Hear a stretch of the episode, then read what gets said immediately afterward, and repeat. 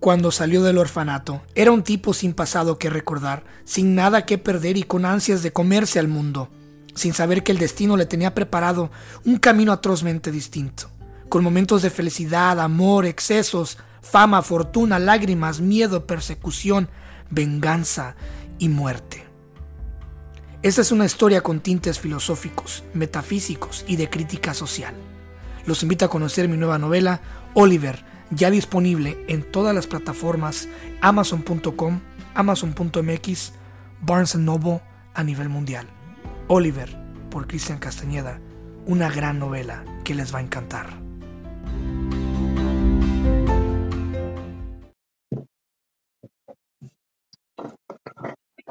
Mi estimado Guillermo, muchísimas gracias por estar aquí. Oye, qué gran honor tenerte en el podcast. ¿eh? Gracias por aceptar. Muchas gracias por invitarme. No, hombre, no, hombre. Oye, pues tengo aquí, híjole, un buen de hojas, no sé por dónde empezar. Me estuve preparando lo mejor que, lo mejor que pude, así que antemano te pido disculpas por mis preguntas, que a lo mejor van a ser un poquito básicas, este, pero es que voy a tratar de estar a, lo mejor posible a la altura de esta conversación, ¿ok? Muy bien, no te preocupes. Y bueno, para empezar, para empezar suavecito, suavecito, suavecito. Pregunta obligada, obviamente, eh, para romper el hielo es, ¿cuándo te das cuenta, en qué momento te das cuenta de que, oye, ¿sabes qué? Necesito, necesito adentrarme en, en, en toda esta ciencia del espacio, esto es para mí. ¿Qué es lo que te lleva a, pues, empezar ese, ese camino?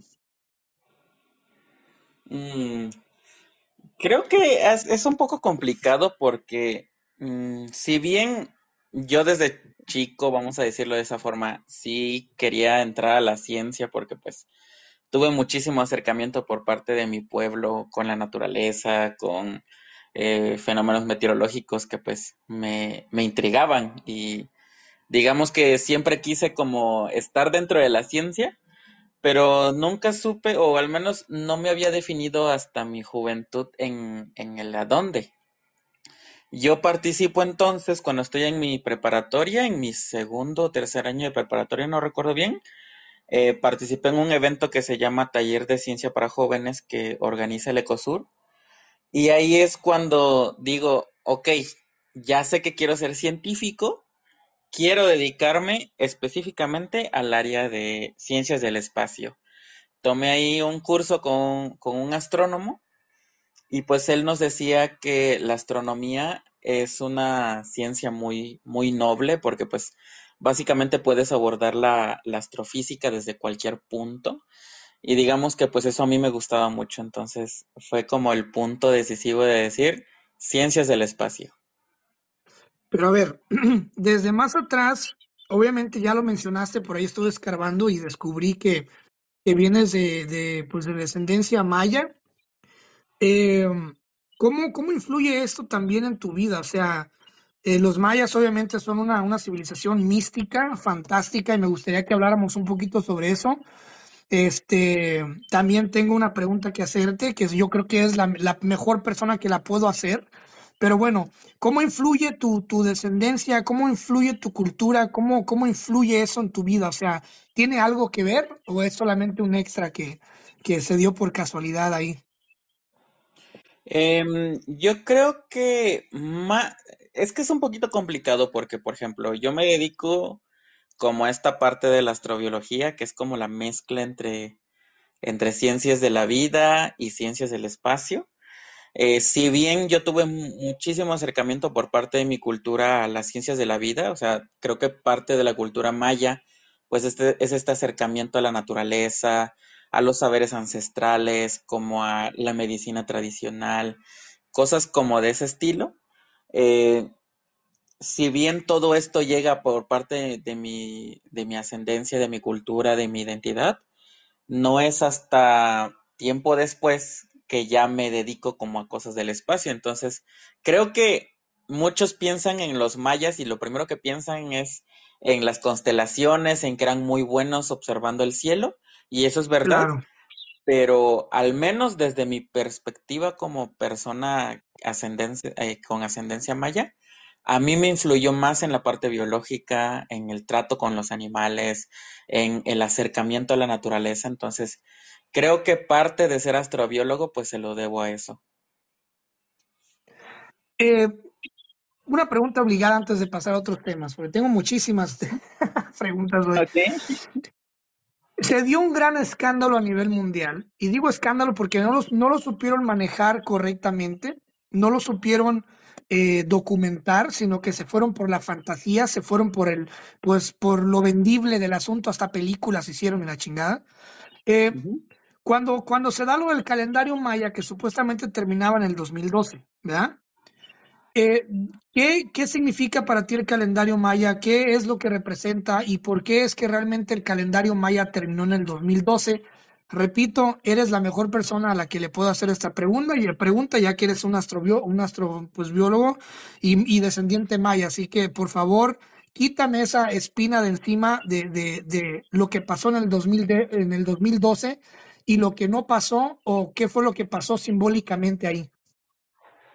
Bueno, creo que el, lo, principal que tendríamos que, mencionar es que los mayas no tienen un calendario, son tres calendarios y esos tres calendarios van de forma cíclica.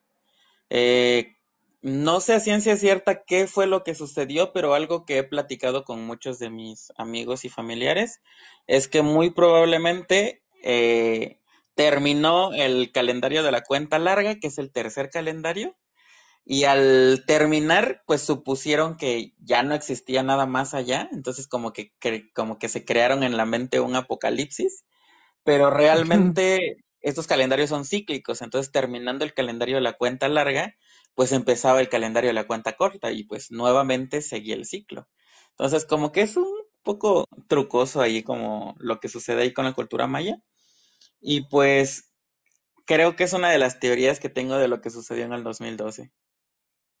¿Qué crees que pasó con tu gente? O sea, ¿crees en, las leyendas místicas de que encontraron un portal, de que se fueron, eh, no sé, a otra dimensión, de que acabaron en el Atlantis? ¿Qué, qué crees que pasó con tu pueblo? O sea, ¿qué, ¿dónde crees que esté tu pueblo? ¿Qué fue lo que pasó ahí? ¿Tú qué crees? Eh, mi pueblo no se ha ido. Seguimos aquí y hemos estado aquí y seguiremos estando aquí. Creo que esa, idea de que los indígenas desaparecieron es una idea colonialista que realmente no debería de existir. Eh, los pueblos originarios siguen y los pueblos originarios perduran todavía hasta el día de hoy. Si bien hay muchas ideas ahí un poquito, vamos a decirlo de esta forma, conspiranoicas que pues como que piensan un poquito más en cosas eh, fuera del, de la ciencia, vamos a decirle de esta forma. Este, pues más que nada son cosas como muy curiosas, como de cómo, cómo lo piensa la gente. Pero realmente las culturas eh, prehispánicas, los pueblos originales, pues seguimos estando aquí. Solamente que pues, eh, como no somos tan comunes, vamos a decirlo de esta forma, pues muchos piensan que nos hemos extinguido o que ya no existimos. Claro, y a mí, a mí lo que se me hace es lo que se me hace es algo fascinante el poder coincidir contigo, porque sí, es, o sea, es, es raro cuando te encuentras a, pues, a un descendiente maya y hay un chingo de preguntas y de curiosidad, pero desde una curiosidad eh, no morbosa, sino una curiosidad pues de, de, de querer conocer, ¿no? Yo, por ejemplo, soy una persona que me encanta, me encanta el roce, me encanta conocer personas, me encanta platicar y tengo una, una, una hervidera ferviente de conocimiento. Por eso es que hice este, esta excusa que le llamo podcast para aprender, ¿no? Sobre otras culturas y todo ese show. Eh, ¿cómo, ¿Cómo es tu desarrollo escolar? O sea, ¿cómo pasas de la, por ejemplo, la prepa, que eh, decides tú ya decir, sabes que me quiero dedicar a esto, pero ¿Cómo fue tu trayecto de prepa, universidad? Porque veo que tienes hasta una maestría en ciencia y tecnología del espacio y eres relativamente muy joven, bro. ¿Cuántos años tienes para empezar? Tengo 26 años. No mames. o sea, wow, wow. ¿Cómo, ¿Cómo pasó eso? O sea, eh, ¿cómo fue tu transcurso por universidad? ¿Cuáles fueron tus experiencias? ¿Cómo fue que dijiste, sabes qué, le voy a seguir eh, a la maestría? ¿Qué, qué, qué, ¿Cuáles fueron esas pequeñas motivaciones que tuviste en el camino para seguir adelante? Sí, em, yo sabía que me quería dedicar a la ciencia, pero digamos que en un principio era como complicado, O sea, si bien sí soy una persona muy, muy soñadora y que siempre trabaja por sus metas, también eh, he intentado ser una persona realista. Y pues cuando estaba en la preparatoria, por ejemplo, yo sabía que era muy complicado poder eh, ser un científico. Yo dentro de mí decía, creo que quiero dedicarme a la ciencia. Es muy probable que yo no tenga la oportunidad para ser científico, pero el hecho de que no sea científico no quiere decir que no pueda hacer ciencia. Entonces, yo empiezo la preparatoria con una meta en, mente, de educarme, aprender lo más que pueda de todo y meterme en actividades extracurriculares que me ayudaran a, aprender de ciencia. Entonces, mi idea era nutrirme, aprender lo más que pueda y aunque yo no pueda ser científico, sí quería eh, participar como eh, en alguna campaña o en cosas por el estilo para pues concientizar a las personas sobre ciencia, hacer algún tipo de, campaña de concientización, no sé, algunos eventos ahí altruistas, eh, pues enfocado a la ciencia, ¿no? Eh, ya cuando yo termino la preparatoria, las oportunidades que yo tenía para ser científico eran muy escasas porque yo quería estudiar este, matemáticas en el CIMAT en el Centro de Investigación en Matemáticas, eh, o física en la UNAM, pero pues no tenía la capacidad económica como, bueno, mis papás no tenían la capacidad económica para, pues para costearme algo así, principalmente salir de mi estado era algo imposible para nosotros. Entonces dije, ok, pues ¿qué es lo más parecido o en dónde me puedo meter en cosas relacionadas a la ciencia? Pues ingeniería. Y agarré y dije, pues vámonos a aventar a la ingeniería que tenga más matemáticas y más físicas en el estado de Campeche. Y fue que entré a la Facultad de Ingeniería de la Autónoma de Campeche, pues a estudiar ingeniería mecatrónica. Como en la mira, e, era, siempre era mi mira como de que no puedo, quizás no tengo la oportunidad de ser científico, pero eso no significa que no puedo seguir mis sueños en la ciencia. Entonces, siempre fui enfocado a la ciencia, a querer hacer ciencia. Y ya dentro de la universidad, la misma universidad me impulsaba a continuar como con esta labor científica. Participé en varios, en varios congresos, en concursos a nivel nacional e internacional representando a mi escuela. Y pues la escuela siempre me motivó a seguir en el camino de la ciencia. Entonces, terminando la universidad, eh, me entero que existen estas becas de, por parte de CONACIT para poder estudiar un posgrado en, una institución de, alto nivel en México. Y dije, pues no nos quita nada intentarlo. Digo, al final, si quedamos en el instituto, pues vamos a tener una beca de manutención y pues podemos estudiar. Si no nos aceptan, pues lo peor que podemos hacer es pues seguir con el rumbo que ya teníamos trazado, ¿no? Entonces intento entrar a Ciencia y Tecnología del Espacio en el INAOE, que por cierto, solo para mencionar, el INAO es uno de los mejores institutos en Latinoamérica en cuestiones de ciencias espaciales. Y, siempre que lo menciono, siempre lo digo que yo estaba aterrado cuando yo postulé, porque Yo, decía, no me iban, yo decía, no me iban a aceptar porque pues yo vengo de Campeche y pues ves que a veces como que tendemos a desprestigiar como nuestras escuelas cuando no son UNAM o IPN o cosas por el estilo. Claro, siempre está el, siempre está el, el, el, complejo tonto de, de provincia, ¿no? Eh, cuando vas a bienes de provincia, sí, sí, te entiendo. Exactamente, entonces cuando, cuando yo digo, voy a intentar postular, eh, como que yo tenía eso en mente, como de no me van a aceptar, pero, pero pues no nos, no nos quita nada intentarlo. Entonces yo era como de lanzarme y a lo que surja. Eh, presento, hago todo el proceso de admisión eh, y resulta que pues me aceptan para estudiar ciencia y tecnología del espacio.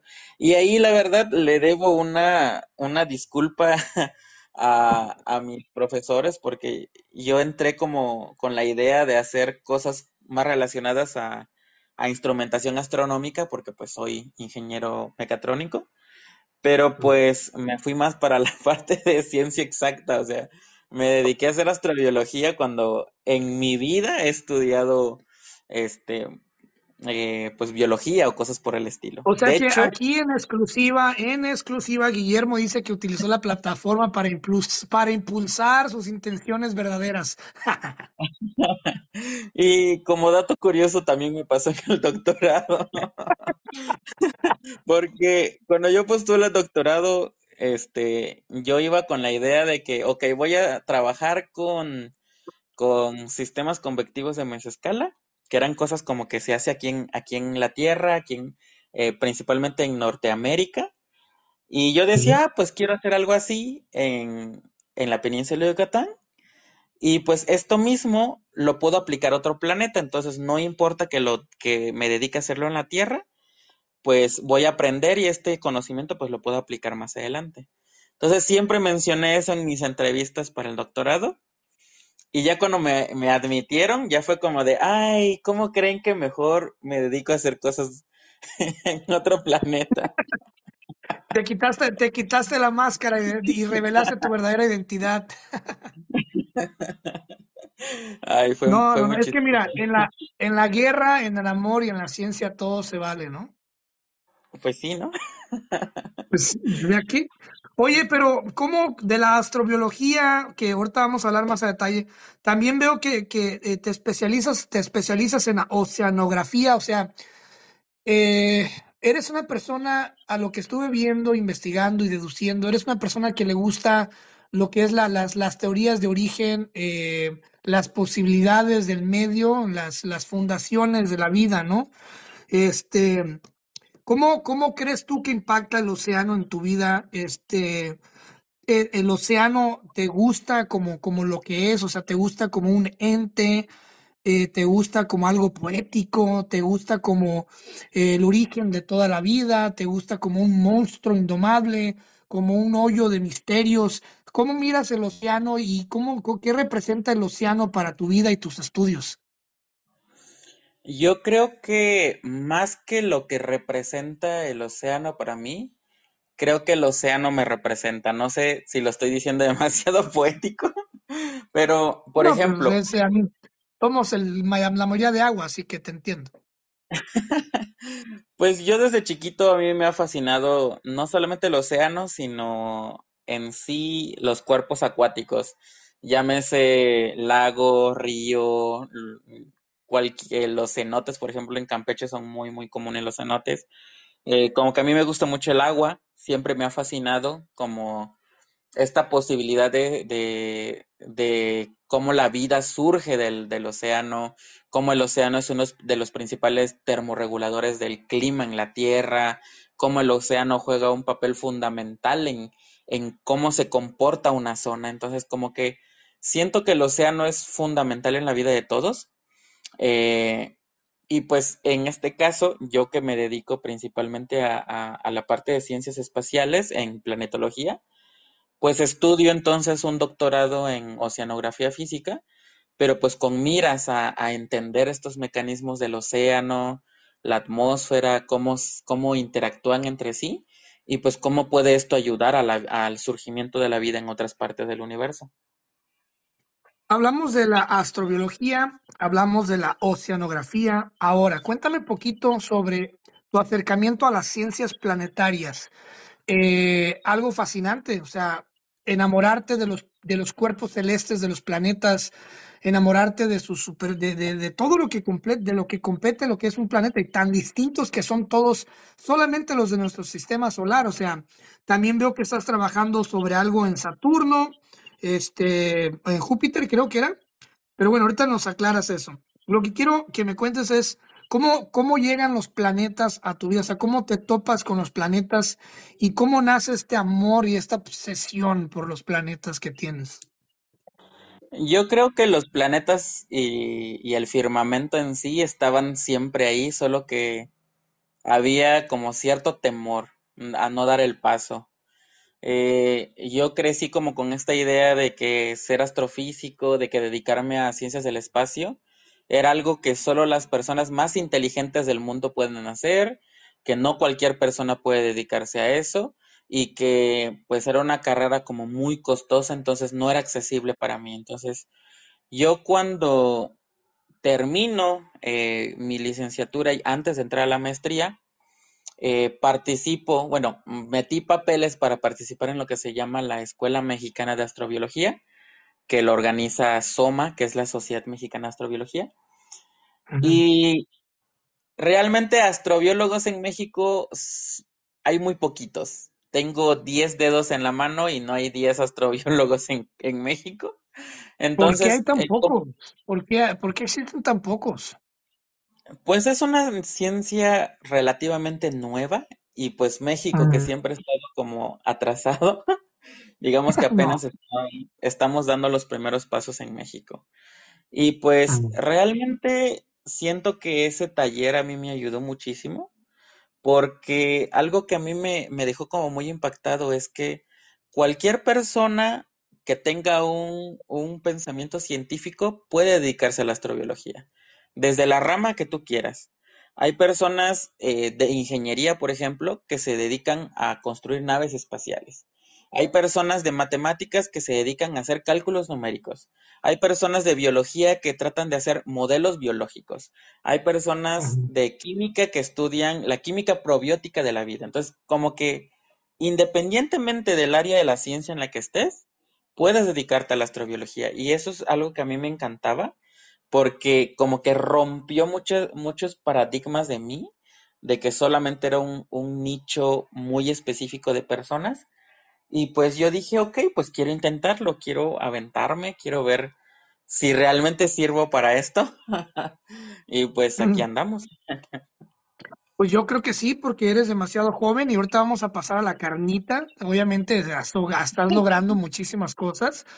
Este, cuando entras a la maestría, ¿cómo es, cómo está tu vida en ese momento? ¿Cómo estás con tu familia? ¿Cómo estás con el amor? ¿Cómo estás contigo mismo? Eh, te veo que has viajado también por muchas partes. Este, qué bueno que has tenido la bendición de viajar, porque una mente como la tuya necesita conocer lo que hay para tener eh, un, telescopio más, más ancho de lo que hay, ¿no? En tu, en tu tierra, en tu, en tu planeta. Yo creo que es, yo siempre digo que un científico que es científico y nunca sale de su país no es un, no es un científico completo. Eh, un científico debe de, conocer su país, de, conocer su planeta lo más, lo más que pueda, ¿no? Em, cuando entras a la maestría, ¿cómo está tu vida ¿Cómo está tu vida en ese momento? Eh, ¿Cuáles son tus miedos? ¿Cuáles son tus metas? Eh, ¿Cómo se pinta tu vida cuando, cuando entras a la maestría y estás ya, ya dentro de la maestría? Yo creo que si tuviera que definir cómo me encontraba yo en ese momento, creo que la palabra sería caótico. y es que realmente estaba en un, en un sube y baja de emociones en ese momento. Em, yo acababa de salir de la, de la licenciatura y estaba yo terminando mis prácticas profesionales y yo quería hacer ciencia yo ya estaba más que decidido y encaminado a que quiero hacer ciencia, pero yo no tenía las capacidades económicas. Es decir, eh, con ACID, si tú quieres estudiar una maestría y te aceptan en una institución con beca con ACID, eh, te dice, ok, te vamos a mantener por el tiempo en el que estás estudiando tu posgrado porque demostraste ser uno de los mejores en el país, pero eh, aunque tu posgrado empieza en julio, tu primer pago va a ser hasta noviembre, por así decir, ¿no? Ah, su madre. sí, y es un problema porque, pues, la verdad, mis papás, pues, no tenían la capacidad económica. Em, hay que ser realistas. Siempre menciono que yo soy el hijo de un pozolero porque mis papás, pues, se dedican actualmente a la, venta, a la venta de masa y pozol. Mm, qué eh, rico. no había de dónde. Y yo como que estaba emocionado porque porque me iba a estudiar una maestría eh, en uno de los mejores institutos en México, pero a la vez estaba muy triste y muy enojado porque pues tenía la oportunidad, pero necesitaba poder mantenerme con vida por unos tres, cuatro meses en lo que llegaba la beca. Entonces, eh, fue, fue muy, muy, muy mal. O sea, mis papás, por ejemplo, ellos eh, estaban en agonía conmigo porque sabían que era una oportunidad importante, sabían que era algo que necesitaba hacer y que quería hacer, pero pues por más que quisieran ellos tampoco podían ayudarme. y pues realmente fue una frustración no solamente para mí, sino para toda mi familia. Eh, entre este sube y baja encontramos pues oportunidad con algunas personas que estaban como en el medio político, que pues eh, tuve un acercamiento ahí con el secretario de Educación de, mi, del estado de Campeche, bueno, en ese entonces, porque ahorita ya, ya es otro, y él fue el que me apoyó para que pues yo pudiera estar ahí durante esos meses antes de que llegara la beca. Qué bueno, qué bueno. Híjole, es que eh, está, está difícil. ¿Eres hijo único o tienes más hermanos? No, tengo dos hermanos. Eh, tengo una hermana pequeña. Sí, y un hermano pequeño. Con mi hermana pequeña no nos llevamos tanto, nos llevamos dos años. Con mi hermano pequeño sí, porque me llevo 11 años. Imagínate qué complicado, ¿no? Tener a un hijo, pues, con grandes oportunidades y talentos y que sea tan caro todo, ¿no? O sea, es, caro, es, difícil, es complicado, pero pues yo creo que yo creo que la vida la vida te está dando las grandes oportunidades porque lo mereces, porque eres inteligente, porque tienes una gran mente y porque tienes buen corazón. A la gente buena, cosas buenas, ¿no? Eh, cuando te gradúas de tu maestría, ¿Tienes la posibilidad de traer a tus padres a la ceremonia? ¿Dónde es la ceremonia? ¿Cómo lo disfrutaste? ¿Recuerdas ese día? Eh, cuéntame un poquito de las emociones cuando, cuando logras pues el, el, lo anhelado, ¿no? Que es la maestría. De, no todas las personas llegan a una maestría, ¿no? A ser maestros de algo. Cuéntame de ese día, ¿cómo, cómo disfrutaste tu maestría o no la disfrutaste? ¿Qué pasó ese día que te graduaste de tu maestría? Yo creo que sí la disfruté, pero quizás no como me lo esperaba, porque pues lamentablemente yo me gradué durante la época del COVID. Entonces, uh, no hubo ceremonia como tal, fue en línea. Em, mis papás tampoco pudieron estar porque pues en el pueblo no hay internet y pues ellos trabajaban mm. ese día.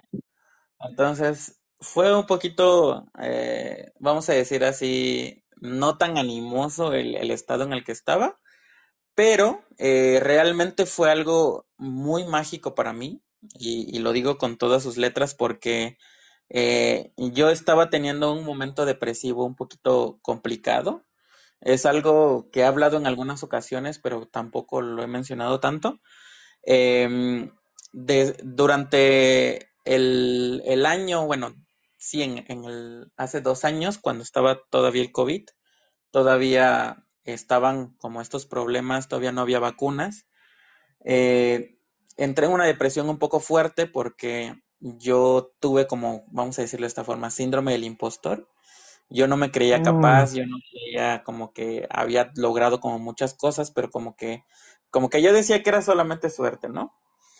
Entonces, eh, dentro de todo este mar de emociones, eh, surge una oportunidad para estudiar el doctorado y pues para continuar como con este tema de la astrobiología. Pero para poder hacer eso, pues primero necesito tener lista la maestría. Entonces yo decía, pues es imposible poder postular porque pues necesito tener la tesis lista en un mes. Y lo, lo, platiqué así como muy, muy vago con mis directores de tesis, porque yo tenía tres directores de tesis. Y ellos me dijeron, mira, si tú quieres aventarte, nosotros te vamos a dar todo el apoyo, nos vamos a reunir todos los días y vamos a ver avance de esa tesis hasta que se termine.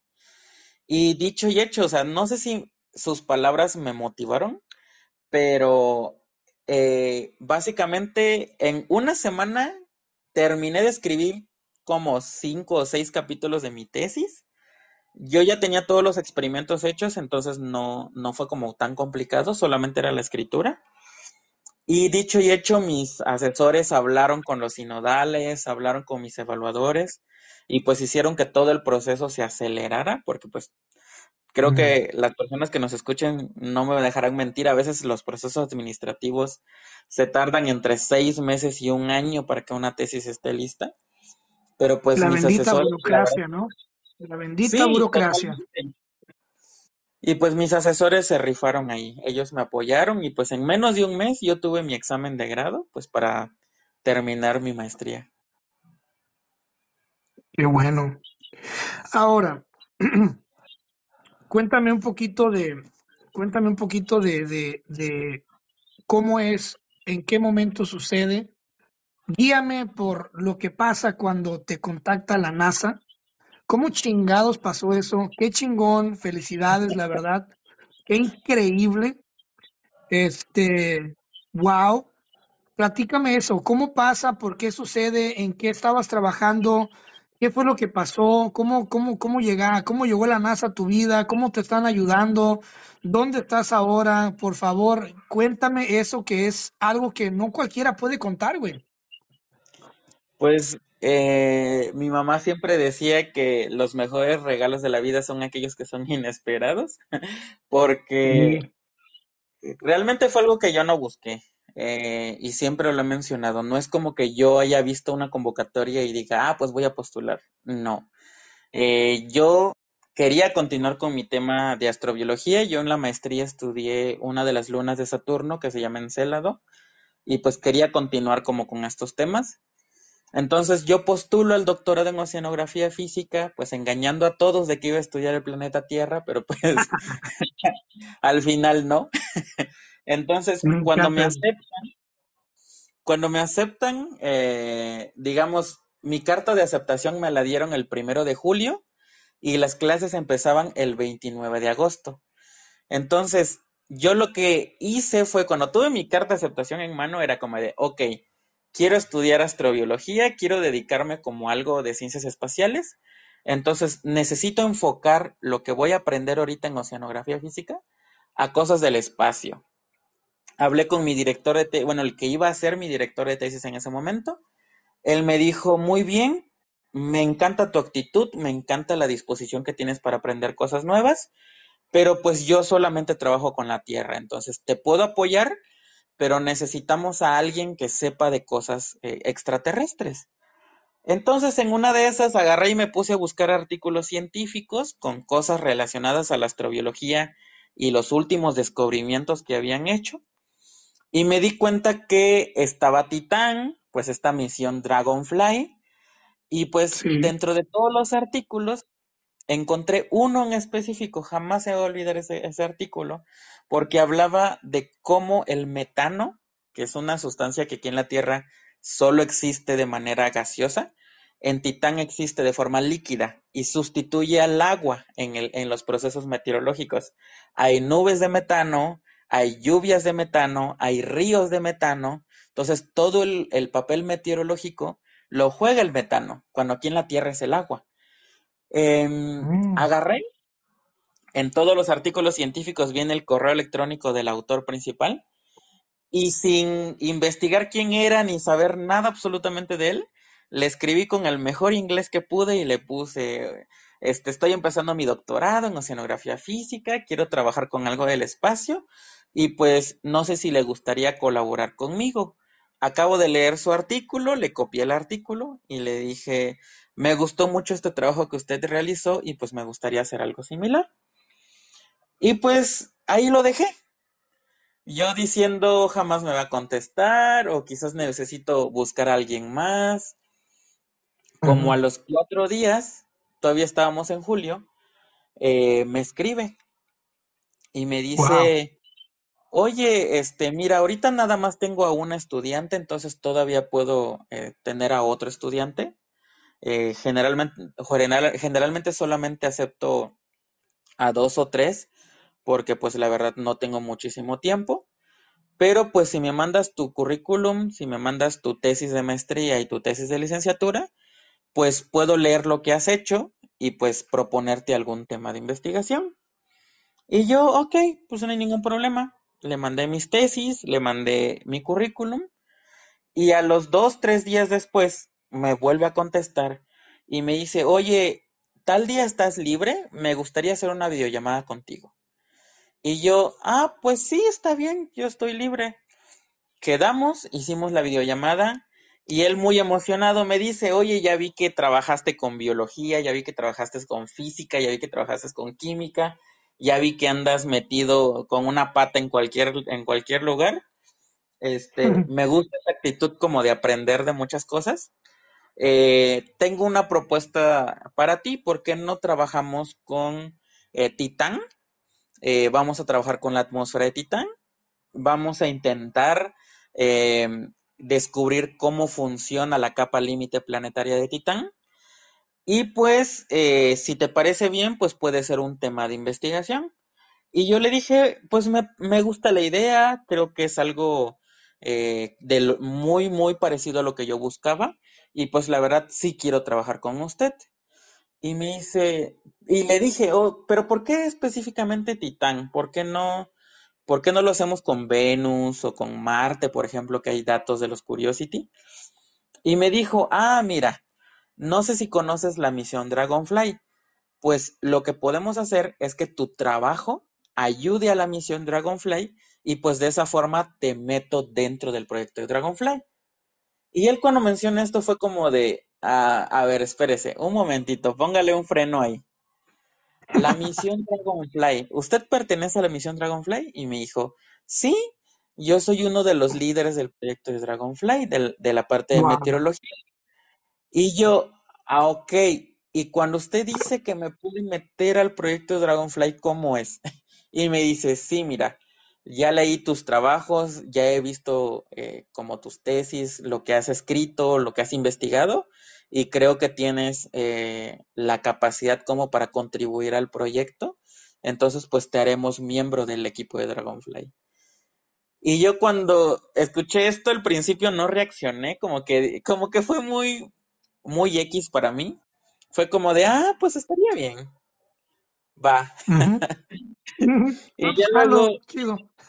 sí, chido. como, como si fuera nada, ¿no? Entonces, eh, ajustamos detalles, hicimos todo lo que teníamos que hacer ese día. Y cuando termina la reunión, como que algo dentro de mí, eh, como que caí en 20, ya como que reaccioné y dije, no manches, me van a meter a la misión Dragonfly. Y lo dejé así pasar porque, no sé, como que pensé que estaba soñando o algo así. Como a los dos días después, me mandan mi carta de aceptación en la, en la misión Dragonfly por la líder del proyecto, que en este caso es, es este Mackenzie, que es esta investigadora del, del John Hopler, que es un, un, instituto de, de, la NASA. Y pues ya cuando vi mi carta de aceptación fue como de agarré, le llamé por teléfono a mis papás y les dije, pues estoy trabajando para la NASA. No mames, güey, wow. ¿Qué pedo? ¿Cómo reaccionaron tus papás? Cuéntame de esa llamada. Ay, fue, fue muy, muy emotivo porque, o sea, yo le llamé a mi mamá y mi mamá me dijo, este, ¿cómo estás, hijo? ¿Qué tal? ¿Qué estás haciendo? Y yo le dije, oye, mamá, a que no sabes quién está trabajando para la NASA. Y mi mamá bien inocente, ¿quién hijo? Y yo le dije, te voy a dar una pista. Es alguien que es de Betania. Y ya cuando le dije eso, mi mamá me dijo, ¿quién? y ya yo le dije, pues yo, mamá, yo estoy trabajando para la NASA. Y me dijo, ¿en serio? Le dije, sí, no te estoy mintiendo. Parece ser que a partir del día de hoy pues soy miembro del equipo de Dragonfly de la NASA. Y cuando le dije eso, o sea, no sé si me ganó la emoción, yo realmente me puse a llorar en, en el teléfono, yo estaba en el teléfono. Yo me puse a llorar, mi mamá también se puso a llorar conmigo. Los dos estábamos llorando a través del teléfono. Qué bonito, qué bonito. Sí, fue, fue muy emotivo porque pues mi mamá pues me hizo recordar muchísimas cosas eh, ella me mencionaba muchísimo de que pues le hubiera gustado darme muchísimas cosas más, pero pues no tuvieron la oportunidad de dármelo, pero pues al menos yo lo que siempre les digo es que quizás me pudieron haber faltado muchas cosas cuando fui joven, pero pues algo que jamás me faltó y que hasta el momento jamás he sentido que me ha faltado, pues es el apoyo de su parte. Entonces creo que para mí eso fue muchísimo más valioso que cualquier otra cosa. Claro, pues es tu, es tu motor, es tu gasolina, es, es, es, es, es tu gas metano, güey. ¿Cómo, cómo, le, ¿Cómo le das la noticia a tu papi, o sea, a tu papá? O sea, ¿cómo, cómo le dices al, al señor que, que pues vendiendo su pozole y, y, hizo lo, que más pudo contigo? O sea, ¿cómo le rompes la noticia? ¿Cómo, cómo reacciona, güey? Qué chingón. Con mi papá es que cuando hablo con mi mamá, generalmente es con los dos, solo que como mi papá casi nunca habla, siempre solo interactúo con mi mamá, sí. Mi papá, pues, es una persona muy callada, muy, muy callada. De hecho, eh, luego la gente piensa que está molesto todo el tiempo porque nunca dice nada y tiene una cara como muy seria. Pero mi papá, en cada ocasión que ha podido, siempre me ha mencionado que pues, eh, incluso antes de lo de la NASA y antes de lo de salir del país como en competencias de ciencia, mi papá siempre me ha, me ha dejado muy en claro que pues él está orgulloso de mí y que él siempre me iba a apoyar en todo. Entonces, no es una persona que exprese mucho sus sentimientos, pero en las pocas ocasiones en las que lo ha hecho y la que me lo ha dicho, ha sido tan contundente que para mí ha sido muy, muy especial. Mm. Es que es lo más importante. pues sí, muchas veces hay gente expresiva y hay gente que no es tan expresiva, pero el hecho es que está ahí, ¿no? Con el corazón. Cuéntame, cuéntame entonces, eh, ¿recibes, qué, qué es lo que pasa después cuando escuchas que ya tienes tu aceptación? O sea, ¿recibes alguna carta con el logo oficial de la NASA? ¿Recibes algún paquete de algo? Eh, ¿Te mueven de lugar? ¿Te llevan a un lugar? Eh, ¿Te depositan para tus maruchans? Eh, ¿Qué es lo que pasa, güey? Cuéntame un poquito. ¿Qué es lo que sucede después? Ok, em, el equipo de Dragonfly está disperso en todo Estados Unidos y algunos otros países. De hecho, alrededor del 80% de los participantes son solo estadounidenses y de ahí el otro 20% es europeo. Entonces, como que es un poco difícil tenerlos físicamente. Todas las reuniones de Dragonfly son virtuales. Se tiene una reunión presencial cada año. Eh, cuando a mí me aceptan, lo primero que hacen es darme acceso a esas reuniones porque se tiene una reunión eh, al mes. Eh, me presentan ante todos los investigadores que voy a trabajar, qué tipo de proyecto voy a desarrollar y cómo voy a apoyar a la misión Dragonfly. Entonces, em, hay un acuerdo de por medio en el que el, el proyecto que yo voy a desarrollar es un proyecto muy, muy, muy costoso, porque yo voy a trabajar, bueno, estoy trabajando con supercómputo. Eh, trabajar con supercómputo es muy costoso. Realmente tener acceso a una supercomputadora eh, es muy, muy, muy costoso. Entonces ellos van a pagar, pues, bueno, ellos están pagando absolutamente todo. Eh, yo no estoy poniendo absolutamente nada para el proyecto en, en el sentido de económico. Em, y pues yo consigo entonces por medio de CONACYT la beca de manutención pues para poder eh, mantenerme. Entonces vivo bien con la beca de, de manutención de CONACYT y eh, el proyecto Dragonfly pues paga los gastos del proyecto. Mm, ok, perfecto. Bueno, si se puede saber y lo que se pueda saber, porque obviamente yo sé que hay cosas muy clasificadas, pero eh, ¿cuál es tu, dónde, en qué área te ponen a ti? O sea, ¿qué te, dicen ellos? ¿Esto tú te vas a, especializar en esto o esto es lo que ocupamos que desarrolles? Ah, es más como, ok, yo quiero hacer este proyecto. Ah, ok, entonces te vamos a meter a tal área. Eh, yo estoy en el equipo de meteorología de Dragonfly. Eh, estoy trabajando con la capa límite planetaria y pues eh, sí, básicamente ellos son los que me dicen que eh, yo, yo intuyo como qué necesitan y a través de mis conocimientos es que yo trabajo para eso, para eso que ellos requieren. ¿Cómo es que un niño, un muchacho de Campeche termina en Boulder, Colorado? ¿Qué pasó ahí? Em, precisamente para el proyecto que estoy desarrollando, em, necesito saber mucho de supercomputadoras. Yo como ingeniero mecatrónico sí sé las bases, sé muchas cosas acerca de programación, pero eh, los servidores que se utilizan son un tanto diferentes a los servidores convencionales, vamos a decirlo de esta forma. Entonces, mm, eh, el doctor Scotty Rafkin, que es como mi, mi, supervisor, vamos a decirlo de esta forma, mi director de tesis, eh, él me dice, ok, ¿por qué no vienes a Boulder?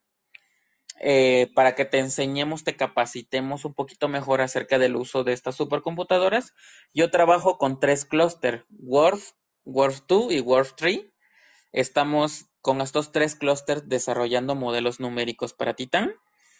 Y la idea es que al terminar esta estancia en Boulder, nosotros podamos utilizar la supercomputadora de la NASA que, se, que está en el Centro Espacial Ames, que si no me equivoco, se llama Pleiades, la supercomputadora.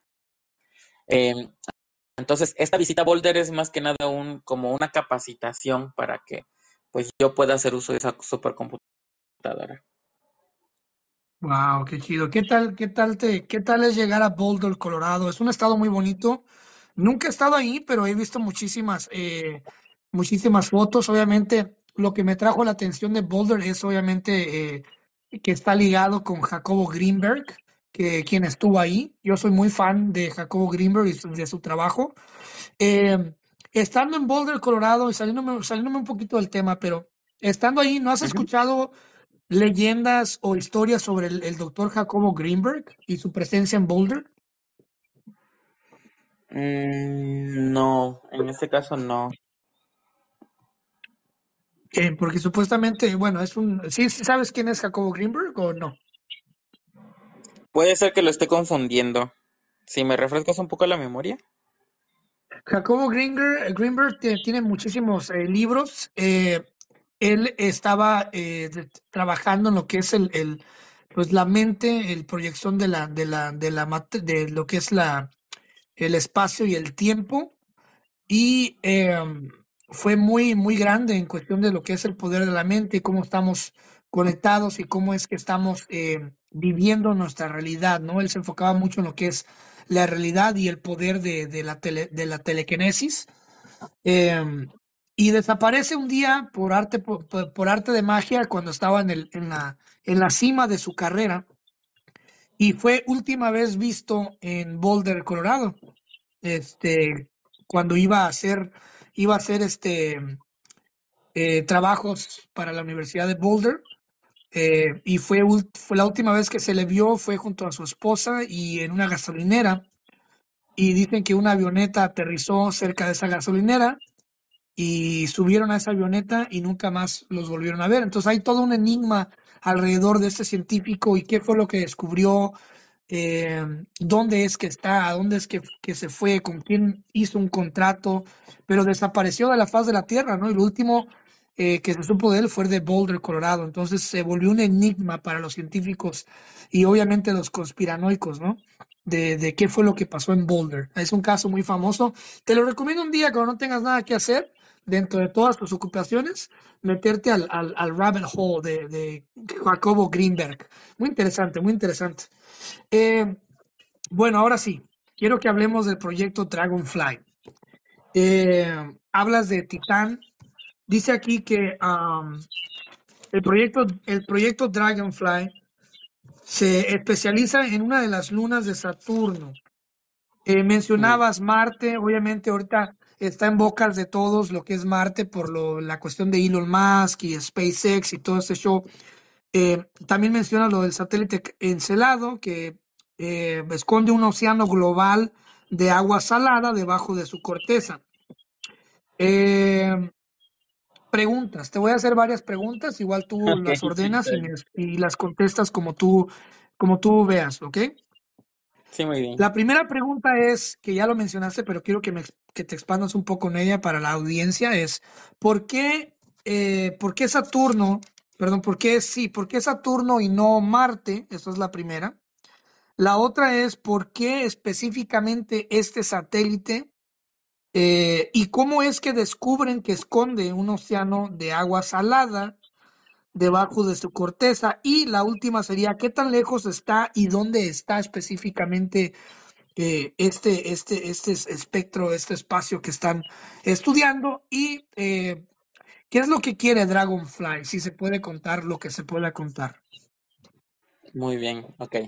Em, creo que cuando se habla de explorar el espacio siempre pensamos en Marte porque es nuestro vecino más cercano, eh, pero al menos hasta donde se sabe en la ciencia, es poco probable que podamos encontrar vida. Es muy probable que encontremos quizás algún fósil o algún indicio de vida pasada, pero en el presente sí es muy complicado poder encontrar vida en Marte por muchísimas razones. Hablando de la magnetosfera, la falta de, una atmósfera densa, la falta de regulación térmica, o sea, hay muchos problemas por lo cual no podemos encontrar eh, vida en Marte. Eh, sí hay cierto interés de colonizarlo, que es un tema totalmente aparte a la astrobiología, eh, pero al menos como astrobiólogos nos interesa más buscar vida en otras partes del universo. Entonces, Saturno es muy interesante porque alrededor de Saturno hay más de 80 lunas. Y hay varias de estas lunas que tienen características muy parecidas a, un planeta. Por ejemplo, Titán es una, es una de sus lunas. Es incluso más grande que Mercurio. Es más grande que nuestra luna, un poquito más pequeño que la Tierra, pero más grande que nuestra luna. Entonces, eh, tienen características muy similares a algún planeta. Eh, ¿Por qué estudiar Titán y no otro lugar en el universo? Se cree, o al menos eh, tenemos eh, cierta certeza, de que Titán tiene características muy parecidas a las que tuvo la Tierra cuando surgió la vida. Titán es técnicamente una prototierra, es como ver cómo fue la Tierra en el pasado. Y la idea de mm. estudiarlo es que muy probablemente en el futuro pueda desarrollar sus propias formas de vida si es que no las hay todavía, porque también hay, un, hay mm. una gran cantidad de científicos, entre ellos me incluyo, que pensamos que ya tiene formas de vida, microscópicas, pero muy probablemente ya tiene sus formas de vida. Wow. sí, eh, en este caso, la, la, primera misión que estudió como tal estas lunas fue, fueron los Voyager, eh, ya hace muchísimos años.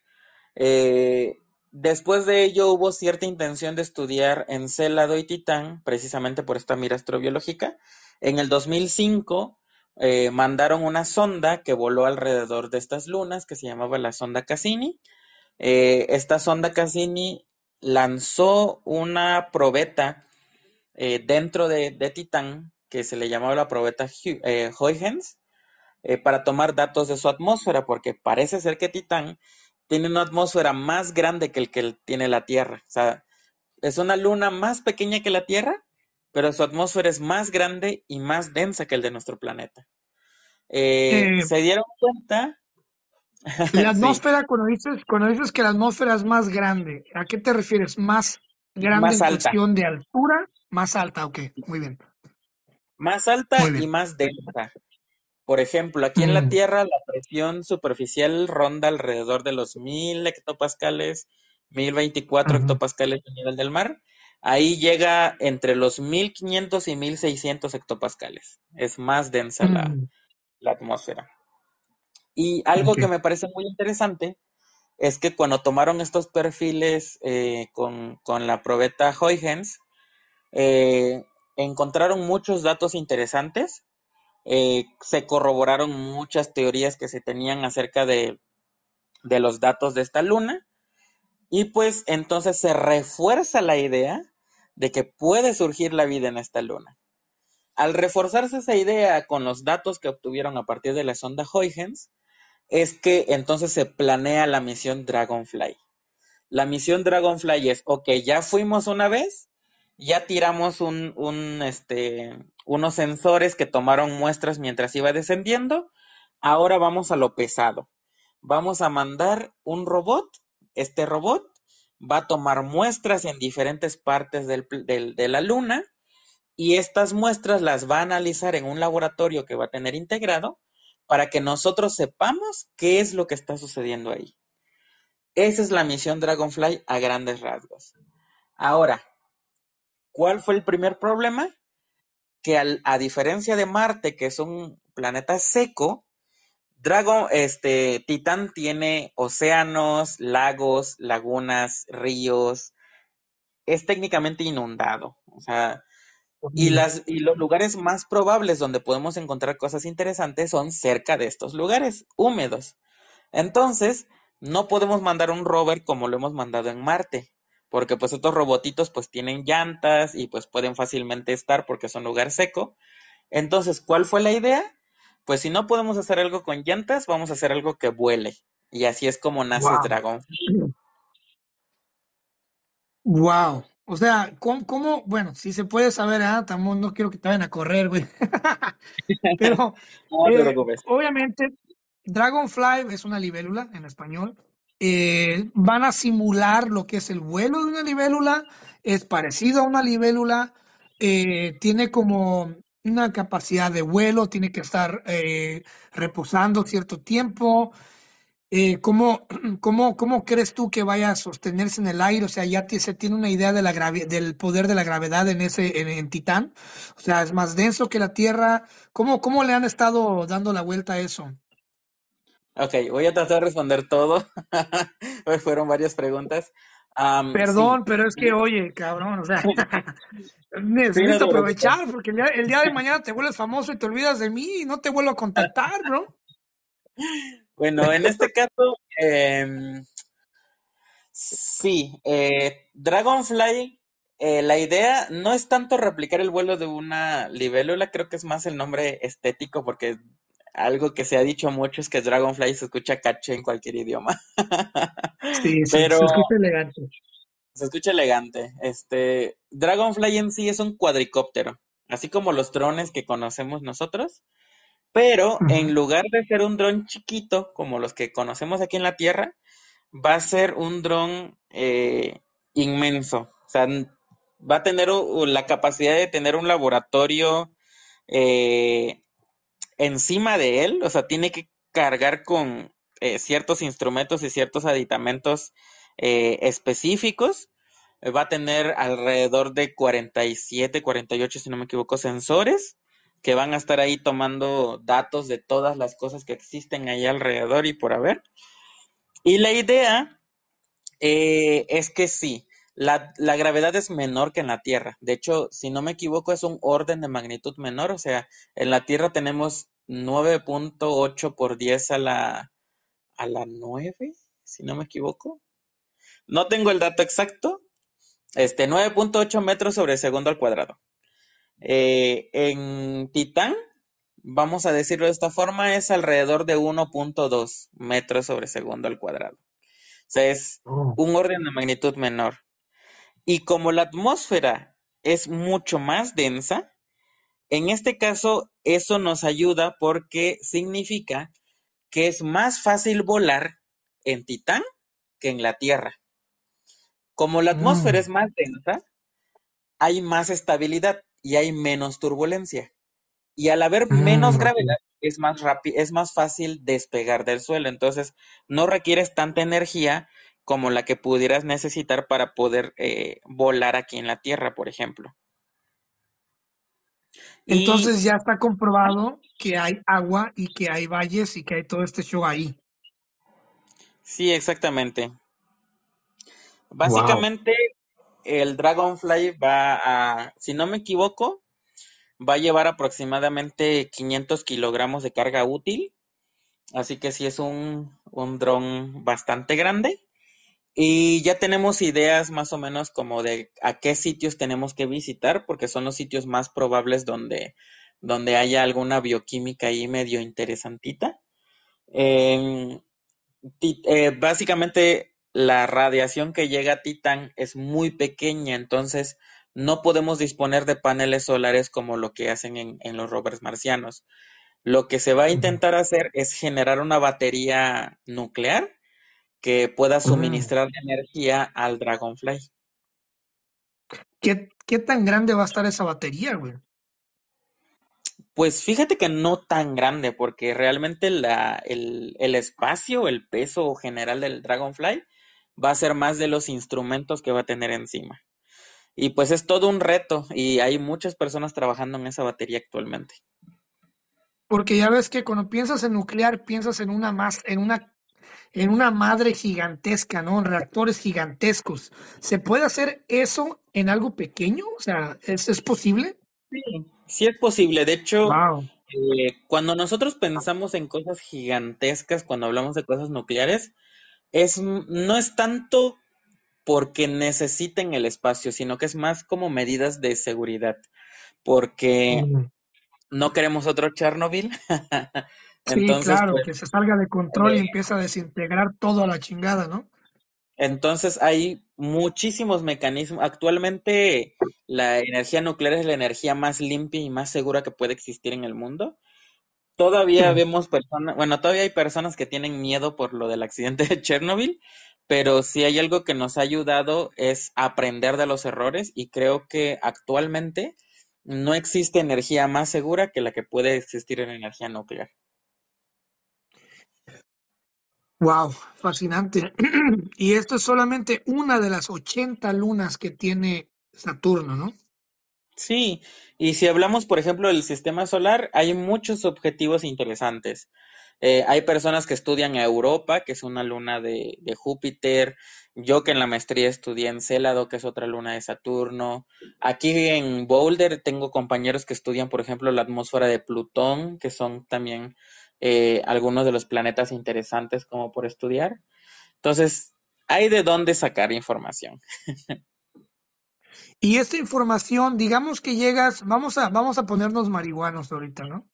Digamos que llegas, digamos que llegas a Titán, ¿no?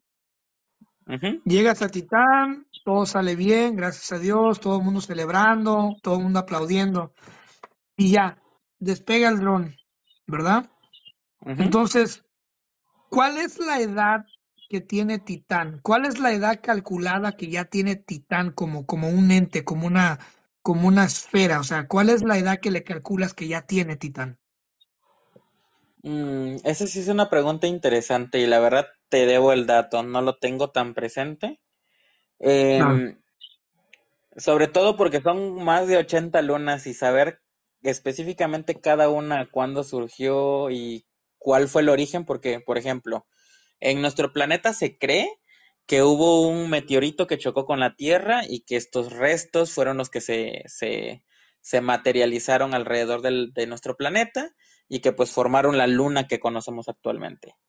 Hay otros casos en los que, por ejemplo, si no me equivoco, Marte, una de sus lunas, eh, no fue formada por el planeta en sí, sino que fue un asteroide que iba pasando y pues quedó atrapado en el campo gravitacional de Marte. Entonces, cada luna tiene como su, su forma o su origen del de dónde surge. En el caso de Titán sí te debo eh, ese dato de cuánto, qué tan antiguo es y de dónde surge. Porque si ya tiene, si ya tiene valles o ríos, como sea que, se, que los estén viendo desde acá, y ya tiene lo que es esta, la vegetación es verde también, es, es verde. Bueno, no hay vegetación, vegetación es vida. Sí, sí. Este... Entonces, pero se tiene, se tiene que, pruebas de corrientes de agua. ¿Qué es lo que, qué es lo que se tiene de, de prueba de vida? En fin. Sí, de hecho, se tiene, no solamente se tiene desde el, desde antes de esta, de este milenio, ya se sabía que existían eh, ríos dentro de Titán. Eh, se habían observado mm. con telescopios, se habían tomado sondas, se habían tomado radares. Cuando llegaron los Voyager, tomaron fotografías incluso del, del suelo de Titán. Este, la misión Cassini tomó muchísimos datos. Hay todo un mapa eh, de alta definición de cómo se ve Titán. Eh, hay datos de desde dónde, cómo cambia su climatología, cómo cambia su... Tenemos muchísimos datos de Titán, desde observaciones hasta datos in situ que se han tomado directamente de, en, en el planeta. Si tuvieras una foto enfrente, ok, me imagino que ya las has tenido muchísimas. Digamos que tienes una foto común de Titán, ¿con qué lo compararías? Así burdamente, con algo de la Tierra, ¿con qué lo compararías? ¿Con qué lo compararías? Yo, creo, yo creo que se parece mucho a Egipto y como a esas partes eh, eh, del río Nilo, mm.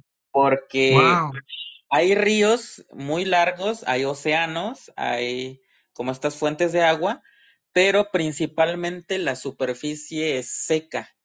Eh, las únicas eh, mm. zonas que no son secas son estas zonas donde hay nubes convectivas que son cerca de los polos, donde se pueden formar nubes, puede haber lluvias de metano, entonces Em, yo creo que Egipto sería una muy buena, muy buena referencia, ahí cerquita del río Nilo.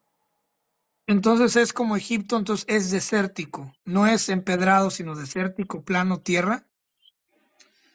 Por regiones, porque por ejemplo, hay una zona de interés que se llama el cráter de Selk, que es uno de los que yo estoy estudiando. Cerca del cráter de Selk son puras dunas, así como las dunas que hay en los desiertos, así. Pero hay otras zonas que sí son zonas más, em, más tipo Gran Cañón. No sé si, si haces como la comparativa.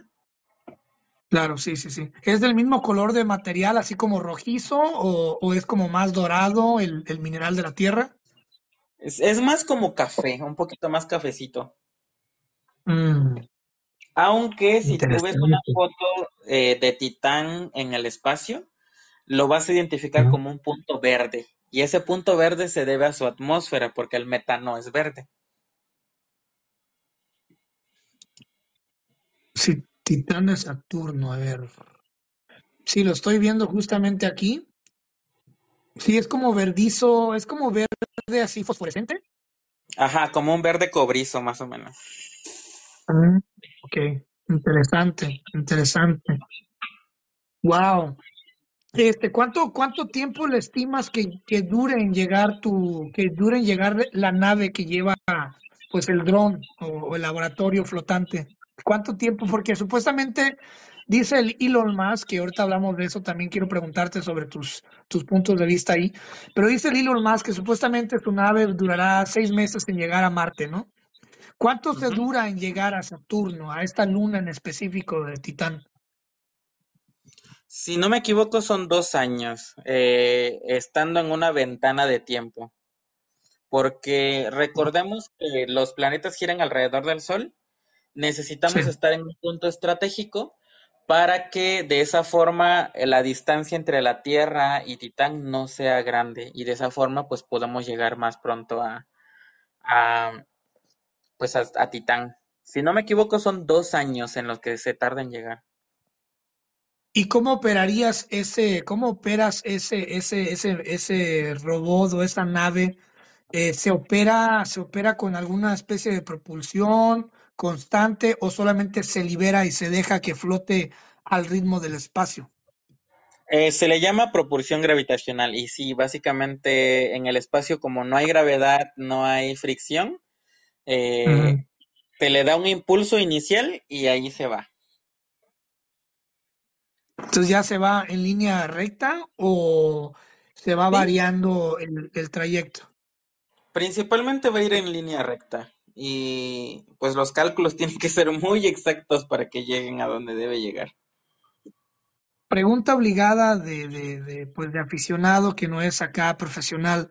¿Se tienen cámaras a bordo de esa nave durante esos dos años? ¿Se va viendo lo que es dentro y fuera? Sí, por protocolo tiene que haber para que de esa forma nosotros sepamos si hay algún desperfecto, si hay algún problema, algo por el estilo. Sí llevan cámaras, pero esas cámaras, tal como menciono, son para funciones específicas. Creo que algo que mencionan mucho, por ejemplo, es que luego salen a decir como de que, ah, es que no vemos una fotografía. Y yo, pues es que estamos gastando tantos miles de millones de pesos, eh, de dólares en, un proyecto. ajá. Todo está minúsculamente calculado para lo que tiene que ser. Entonces no nos podemos dar el lujo como de hacer cosas solo por el hacer, por así decir. Claro, este, las imágenes en video durante esos dos años, ¿qué tanto dura en recibirse una imagen? Digamos que ya va a medio camino, ya lleva un año de trayecto, ¿no? ¿Cuánto, cuánto duraría en recibir la primera imagen una vez que ya está en órbita? O que ya salió, que ya está en el espacio flotando. ¿Cuánto duraría en recibir esa primera imagen y cómo es que la reciben? ¿Cómo recibes esa primera imagen? de una de las eh, cámaras. Sí, básicamente se tarda. era una hora con 20 minutos, una hora y media. Si no me equivoco, es una hora y media la que tarda en, en salir la información desde, desde Titán hasta la Tierra. Entonces, a medio camino sería como unos 45 minutos, 40 minutos más o menos. Eh, Recordemos que todas las señales hasta el momento se comunican a través de ondas electromagnéticas. La onda electromagnética es luz, entonces pues viajan a la velocidad de la luz. Eh, y es aproximadamente eh, una hora y media de la Tierra hasta, hasta Saturno, hasta Titán, pues esta luna de Saturno. Que sería recibir un video en alta resolución, una imagen o cómo, cómo qué es lo que recibes en esta hora y media. Lo que recibimos siempre es imágenes porque la comunicación que tenemos con aparatos que están fuera de la Tierra es muy complicada y es muy difícil, es muy fácil de perder, entonces siempre se manejan paquetes de datos pequeños. Eh, recibimos nosotros datos y esos datos son reinterpretados para que podamos nosotros saber qué es lo que sucede ahí. Y en el caso de cámaras siempre son con imágenes y la idea siempre es diagnóstica, entonces nunca tenemos imágenes de alta resolución. Siempre preferimos eh, estar seguros de lo que estamos nosotros obteniendo a tener una foto bonita. Entonces, eh, por la seguridad de los datos y por la calidad que nosotros necesitamos para las muestras que tenemos, pues preferimos sacrificar esa parte. Por eso es que, por ejemplo, en Marte, no tenemos videos de Marte porque es muy costoso, hablando computacionalmente, poder recibir una imagen en alta, en alta definición. Imagínate un video. Claro. Y ese, esa imagen, digamos, minúscula, ¿llega primero a la, a la estación espacial y luego de ahí para acá? ¿O cómo, y cómo se recibe primeramente eh, a manos humanas? Eh, por medio de satélites. La idea es tener un orbitador alrededor de Titán este orbitador pues va a estar ahí como si fuera un satélite. Entonces Dragonfly le manda la información al orbitador, el orbitador lo manda a un satélite aquí en la Tierra y el satélite pues ya nos da la información a nosotros. ¿El orbitador va a bordo de la nave que lleva a Dragonfly también?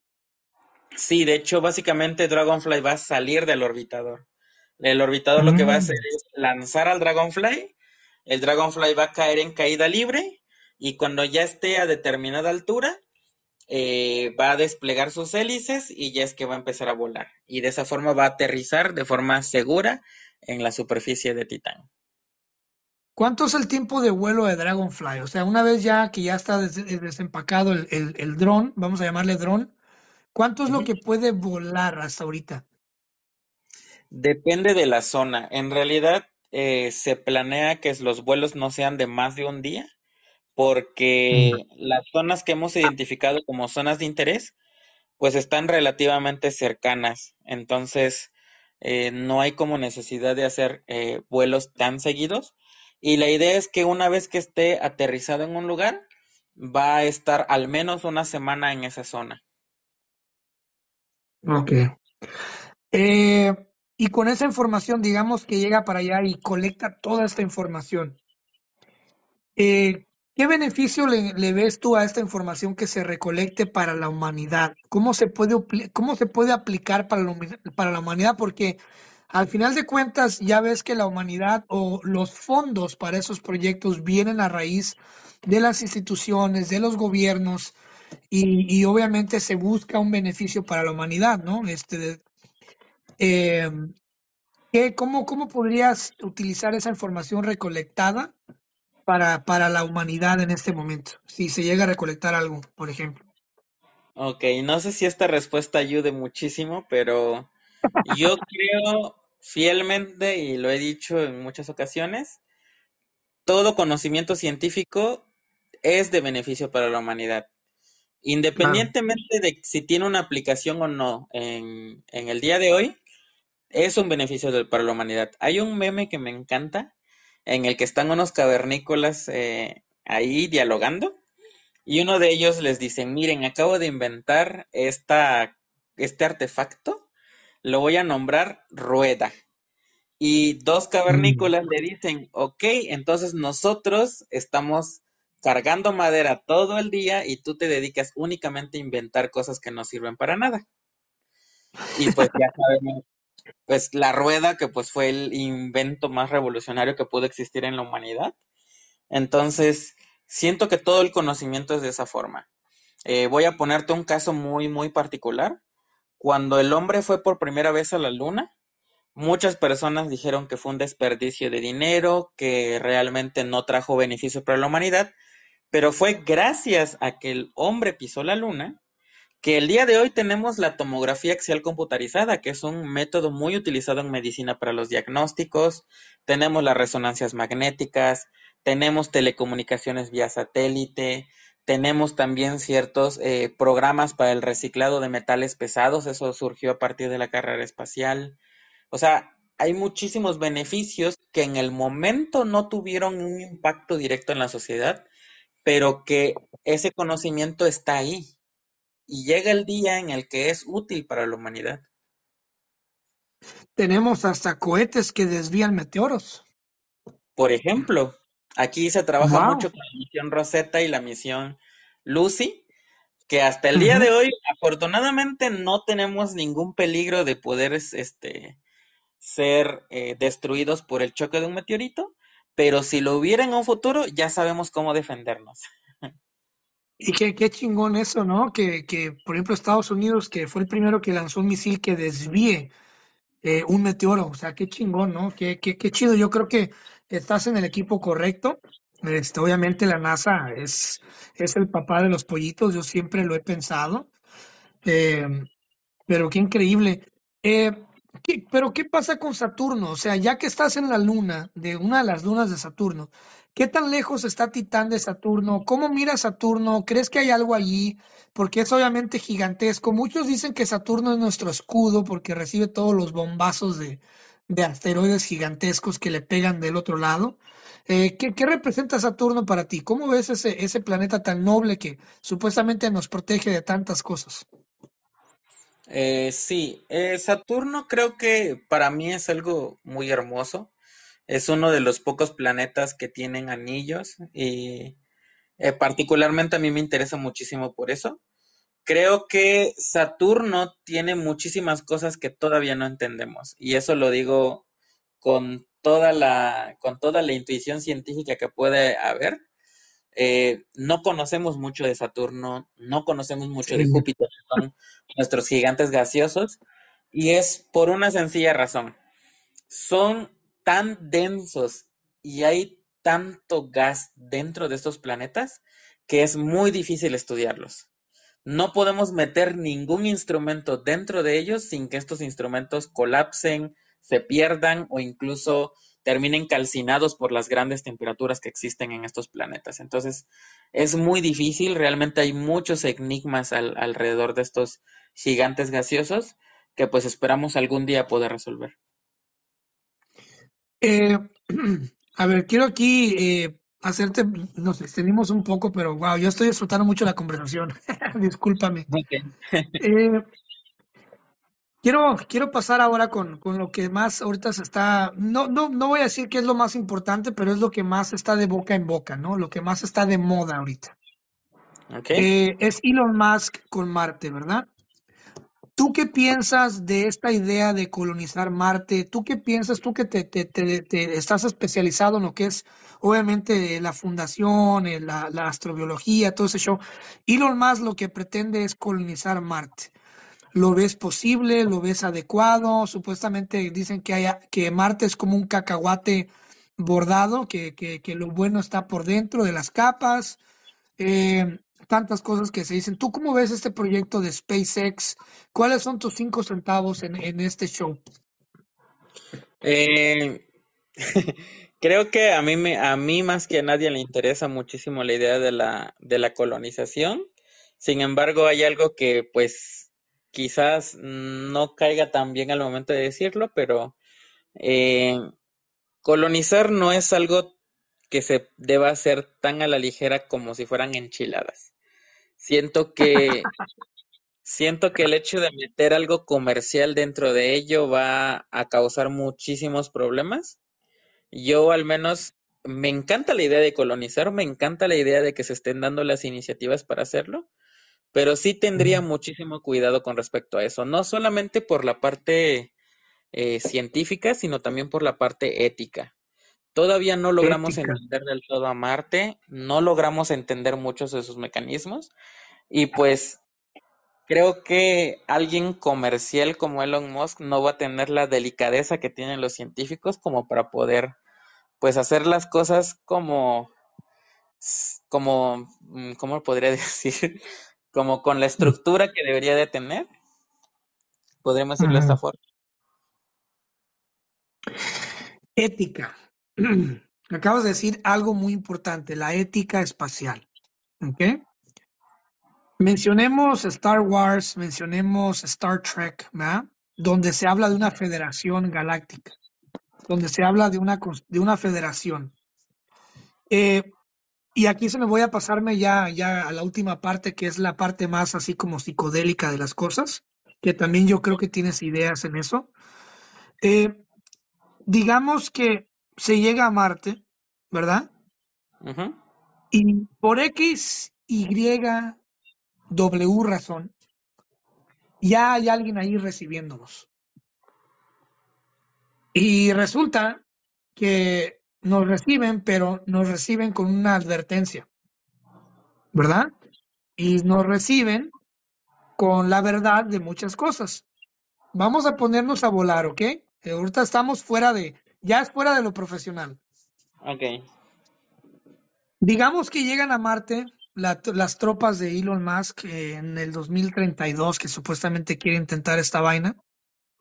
Y llegas y ya hay una, una especie de humanoides o qué sé yo, que reciben este cohete y al abrir la puerta ya están ahí. ¡Hey! Bienvenidos, qué bueno que por fin lo lograron.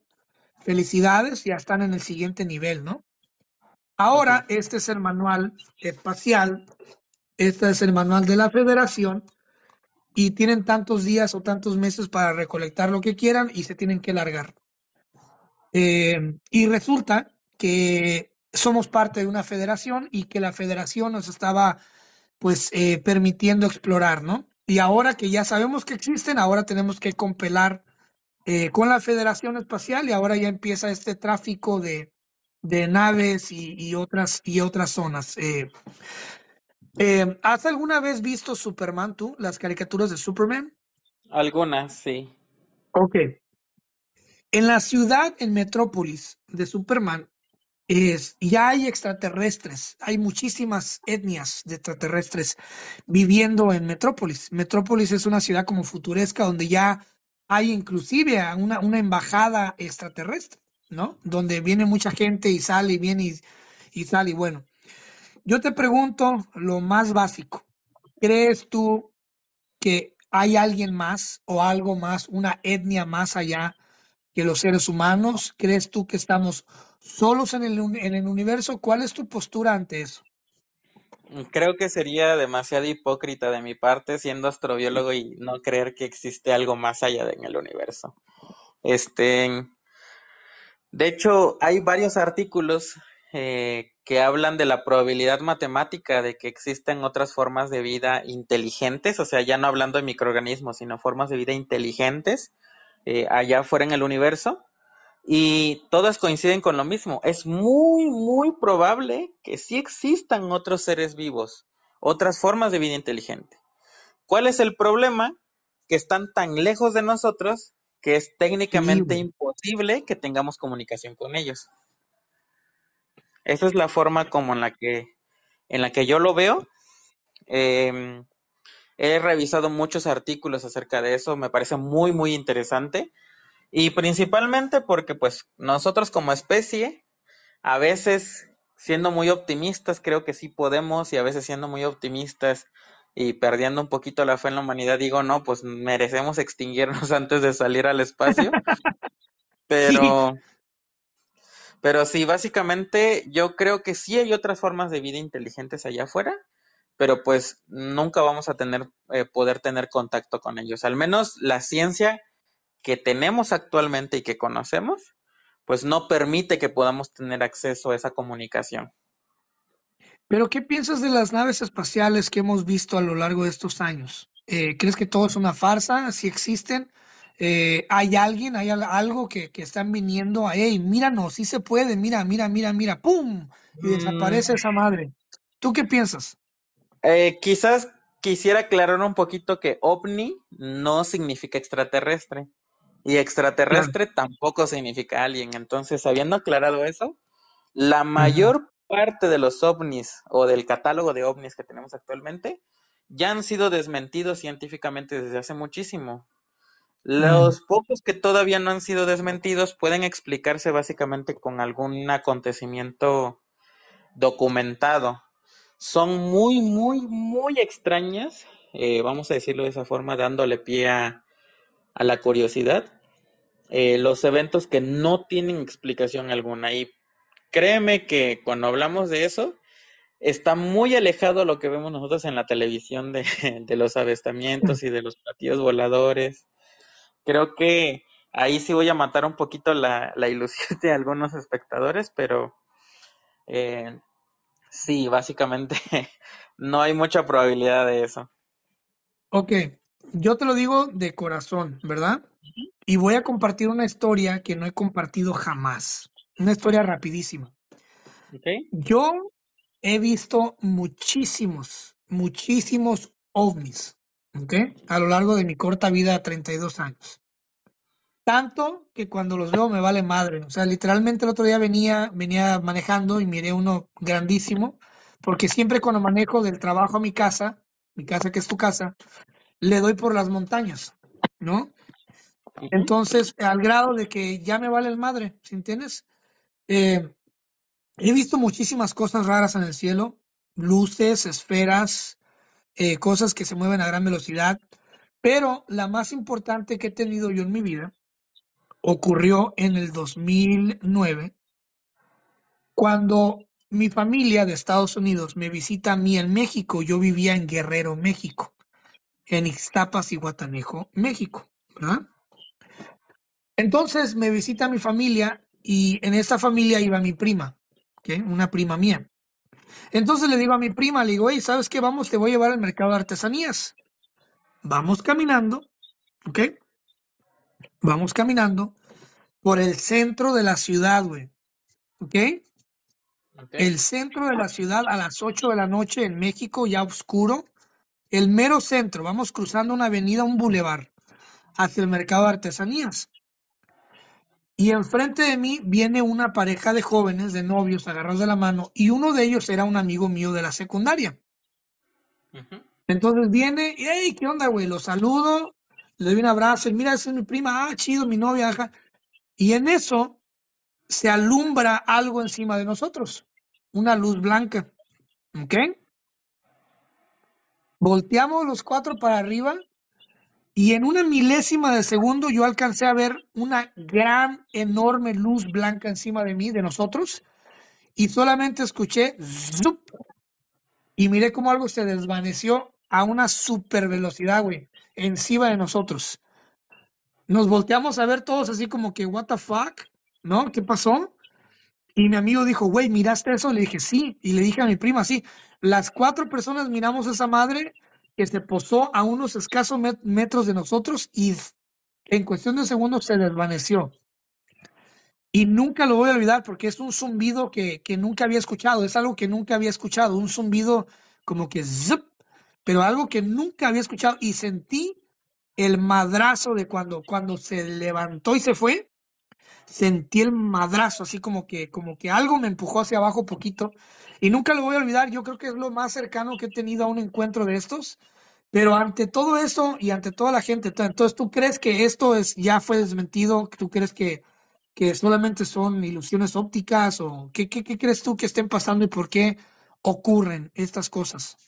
No tanto como ilusiones ópticas, porque eh, ciertamente sí hay eh, ciertas manifestaciones que se han hecho eh, principalmente en algunas ciudades y en algunas zonas, eh, pero me temo a decir que sí. Eh, sí hay muchos fenómenos meteorológicos que se han investigado muchísimo tiempo atrás, que pues han dado explicación a cada uno de estos fenómenos. Y pues eh, sí, yo sé que es un poco complicado, principalmente porque es, no, no sé cómo decir, no sé cómo explicarlo, Este, creo que en ocasiones para nosotros, para nuestra paz, y es algo que siempre repito a las personas, eh, están en todo su derecho de, creer eh, en, lo que ustedes deseen y está, está bien. Em, pero pues en este caso sí, al menos yo personalmente, sí he visto muchísimos fenómenos meteorológicos, pues ahora que me dedico un poquito más a la cuestión atmosférica, que pues pueden explicarse a raíz de eso. Entonces, yo digo que sí podría haber algún fenómeno ahí. Pero pues tampoco estuve ahí presente.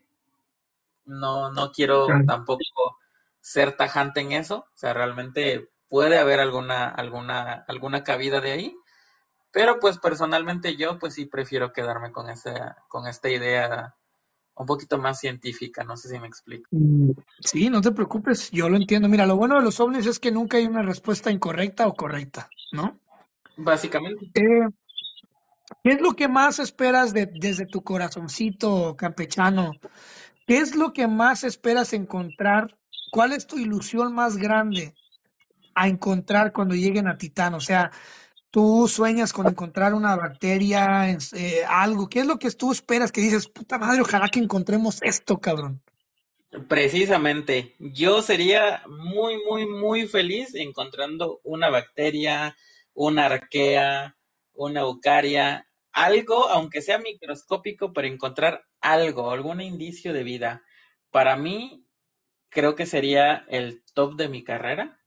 Em, hasta ahorita, pues, hemos sido muy meticulosos y siempre hablamos de química probiótica, hablamos de, de, de evolución química, pero todavía no nos atrevemos a dar el paso de asegurar que existe vida, aunque hay muchísimos indicios de eso. Y eso es algo eh, que sí me agrada mucho de la ciencia porque como que intenta ir de forma precavida, pasito a pasito. El día en que nosotros encontremos una bacteria extraterrestre, yo creo que podré morir en paz. Para mí mi vida será realizada porque pues ya pudimos haber demostrado que existe vida afuera, ahí afuera. Aunque sea una bacteria, que está aquí en nuestro vecino cercano en, en, Saturno, imagínate en otro sistema solar o imagínate en otra galaxia. Significa que también hay vida en esas partes. Entonces, creo que aunque no suena muy emocionante que encontremos una bacteria en, en Saturno, pero lo que sigue a eso, creo que es lo emocionante. Si la atmósfera es más alta en Titán, no, no quiere, no significa que vamos a encontrar cosas más pequeñas o más altas. ¿Cómo funciona eso rápidamente?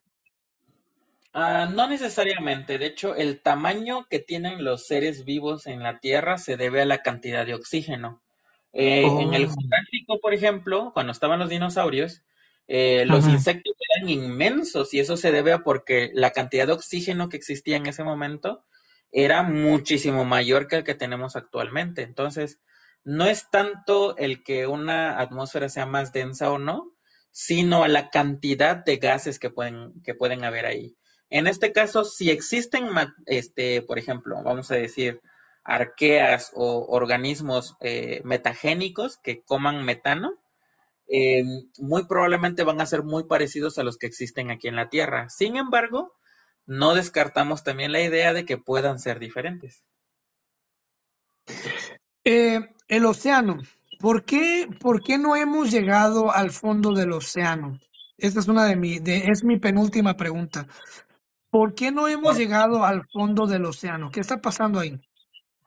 Por la presión. Es la misma razón por la que no hemos explorado planetas gaseosos, este, gigantes gaseosos. Eh, la presión es tan alta que no tenemos la fuerza suficiente como para llegar a esas profundidades. Y no te voy a dar eh, mucha, eh, mucha vuelta alrededor de esto. ¿Cuánto es lo más que puede bajar un buzo? Alrededor de unos, que será? ¿20 metros? ¿50 metros en el océano? Eh, antes de que le truene la cabeza, yo creo que sí. Antes de que le truene la cabeza. Entonces, ¿por qué? Por la presión. Las presiones que existen, por ejemplo, en la fosa de las Marianas, que es la parte más baja que existe en el planeta, no tenemos aparatos como para poder explorarlo. Y es que aunque nosotros querramos, eh, son aparatos muy costosos, incluso más costosos que los viajes espaciales, aunque no me lo crean, por la presión. Tiene que soportar esas presiones, entonces no tenemos materiales, aparatos eh, que puedan llegar a esas profundidades.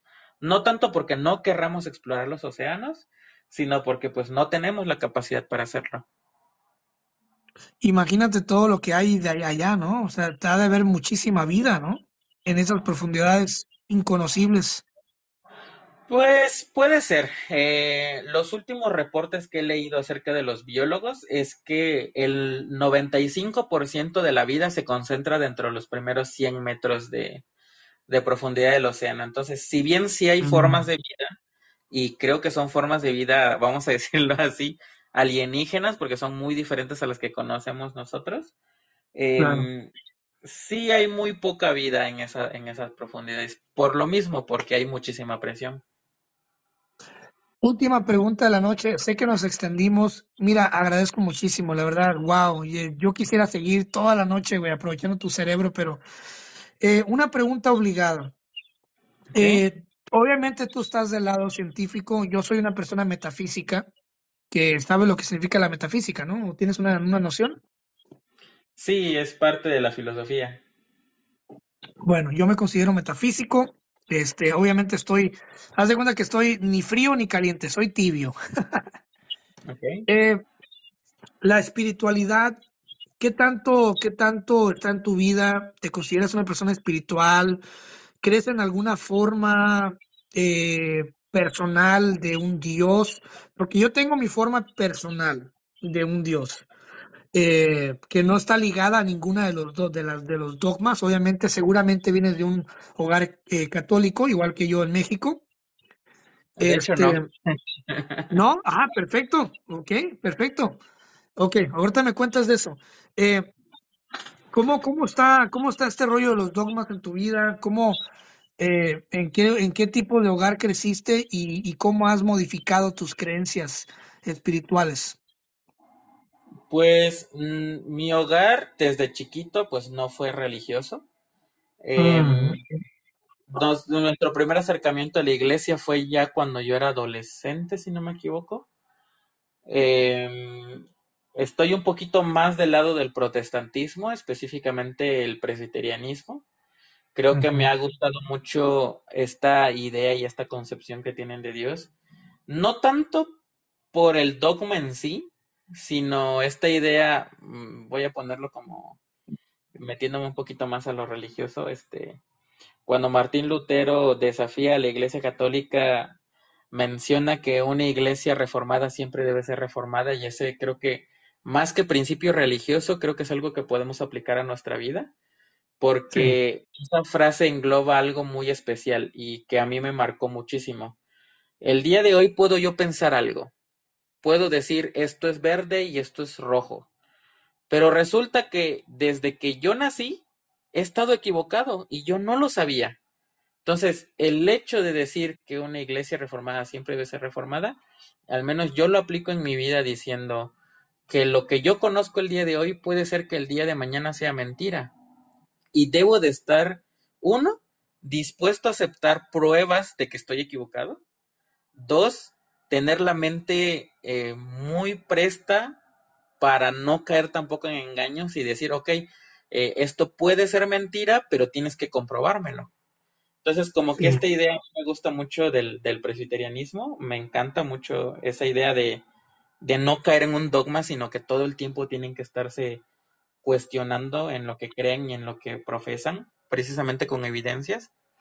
Entonces, pero es algo muy, muy aparte en mi vida. Intento siempre que, que, que hablo de mí y eso, siempre la parte espiritual o la parte religiosa para mí es un punto y aparte, porque en mi labor científica nunca mezclo la parte eh, religiosa. Siempre la, la separo, siempre es lo que yo creo y lo que yo pienso por un lado, y las concepciones científicas eh, que yo tengo, eh, pues tienen que ser lo más, eh, vamos a decir de esta forma, lo más objetivas posibles. No puedo meter ninguna subjetividad en ella. O sea, que lo dejas, lo cuelgas en la puerta cuando entras a trabajar, ¿no? Por así decirlo. Exactamente. Wow, hermano, gracias por, por, por haberme seguido en Instagram. Así fue como llegaste a mi vida. Este, por alguna razón loca me seguiste y, empecé a ver tu, tu, material. Y, y, cuando miré que te, la NASA te había contactado, dije, este morro ya, ya tiene que estar aquí, tenemos que hablar antes de que se me vaya y, y se olvide de uno, de los pobres. Este, estoy bien feliz por ti. Este, yo sé que te lo han dicho, eh, pero más allá de tu familia, te lo quiero decir yo. Estoy muy orgulloso de ti, aunque digas tú, ah, pues, que, eso que tiene que ver, ah, no, pero sí estoy muy orgulloso de ti. Este, tienes un amigo en California, no te olvides. Ahorita estás en Boulder, Colorado. Si llegaras a tener unas vacaciones y tienes una chance, no estamos tan lejos. Dale a California, güey. Eh, yo acá te atiendo lo mejor posible. Ya se lo he dicho a varios invitados del podcast. Ya han venido un par de ellos a visitarme. No voy a decir sus nombres porque los dejé en, los dejo en privado. Pero ellos sabrán de que los que vengan acá a visitarme, yo les voy a dar un viaje de lujo, güey. O sea, vente para acá, yo te voy a pasear. Vamos a ir a, la, a, a, Japan Town. Yo sé que te gusta el anime, Pokémon, a mí también, me encanta todo ese rollo. Este, Dale para acá cuando puedas. Me gustaría darte un fuerte abrazo, regalarte mis libros, que es lo, más humano que, puedo pues, darte, servirte, ¿no? Y darte un buen tour y, gracias por lo que haces por la humanidad y, espero que, que el fruto de tu trabajo te lleve a encontrar vida en esta, en esta luna de titán, te lleve a, a muchas cosas muy chingonas y, y te lleve a decir, hey, sabes que yo yo llegué hasta aquí, pero gracias a, al pozole tan rico y delicioso que vende mi papá. Este, y nada, men, o sea, qué bueno que, vengas de, una lucha constante y qué bueno que seas tú mismo, que sigas tu identidad, que sigas tu, tu persona y, que defiendas lo que eres, quién eres y que lo presumas, lo presumas a lo alto. Y qué chingón, bro, qué chingón tener un descendiente maya eh, en el lugar correcto, que debe de estar un maya, que es en la NASA. te quiere mucho, gracias por haber estado aquí y no va a ser la última vez que vas a estar. Espero que, que me sigas consiguiendo la oportunidad de estar en un futuro. Eh, y pues nada, voy a estarte siguiendo muy de cerca. ¿eh?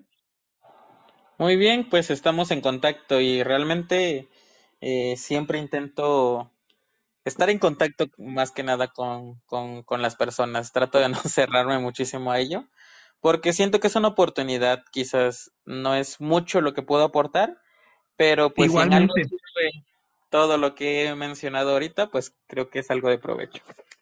Me encantaría tenerte por acá en California, Cale un día y este ahí tienes ya mi mensajería y me encantaría poderte conocerte y darte un buen tour y chiquearte y consentirte como te lo mereces. Muchísimas gracias y en definitiva en algún momento voy a caer por allá. Pues Kyle, no estamos tan lejos. Gracias por haber estado en el podcast. A toda la gente que escuchó, vayan ¿cómo, cómo te, podemos encontrar en Instagram o, o, en qué redes sociales estás más activo o tienes tu página web? ¿Qué onda? Eh, pues básicamente en, en, Instagram estoy como memo-ciencia. En Twitter estoy como memo-chin. Y en Facebook, que es donde más me siguen, eh, aparezco como Guillermo Chin. Ok, te voy a buscar en este momento y te voy a empezar a seguir en todos lados. Guillermo Chin en Facebook, ¿verdad? Sí, en Facebook Guillermo Chin. Ok, gracias hermano, se te quiere. Esto obviamente queda grabado y pues nos escuchamos pronto. Muy bien, pues así quedamos entonces. Y gracias. Gracias hermano, un abrazo.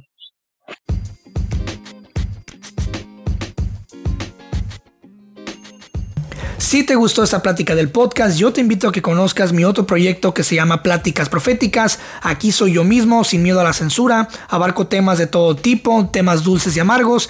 Y bueno, son monólogos bien chingones, bien padres, que te vas a divertir mucho y sobre todo vas a pasar un buen momento y vas a aprender cosas nuevas. Así que te invito a que conozcas el otro proyecto que se llama Pláticas Proféticas. Y ahí nos escuchamos también. Muchas gracias.